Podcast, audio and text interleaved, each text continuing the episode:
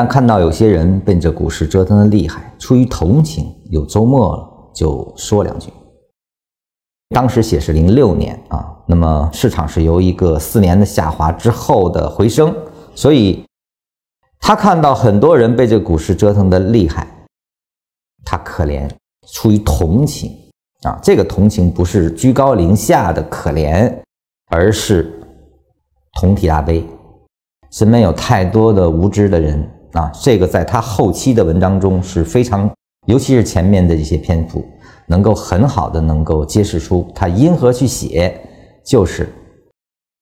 同体大悲心啊，他不希望大家沦为这个市场绞肉机的新鲜的那个原料啊，成为那个供血的，我们现在说叫韭菜，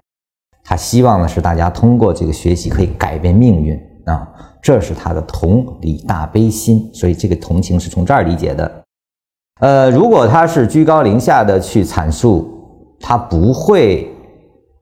很深很深。工作那么繁忙情况下，甚至病重的时候还在回复，还在纠偏，他不会做这个事情的。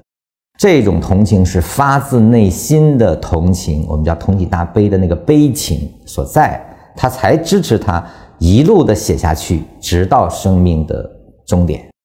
啊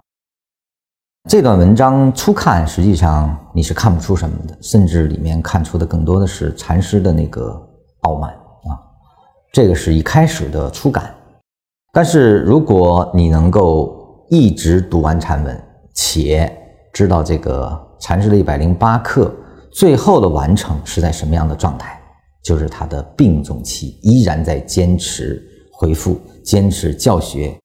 包括它的内容本身啊，那你就知道他说这个话，第一段话再回来回味，他就说的不是一个傲慢之言。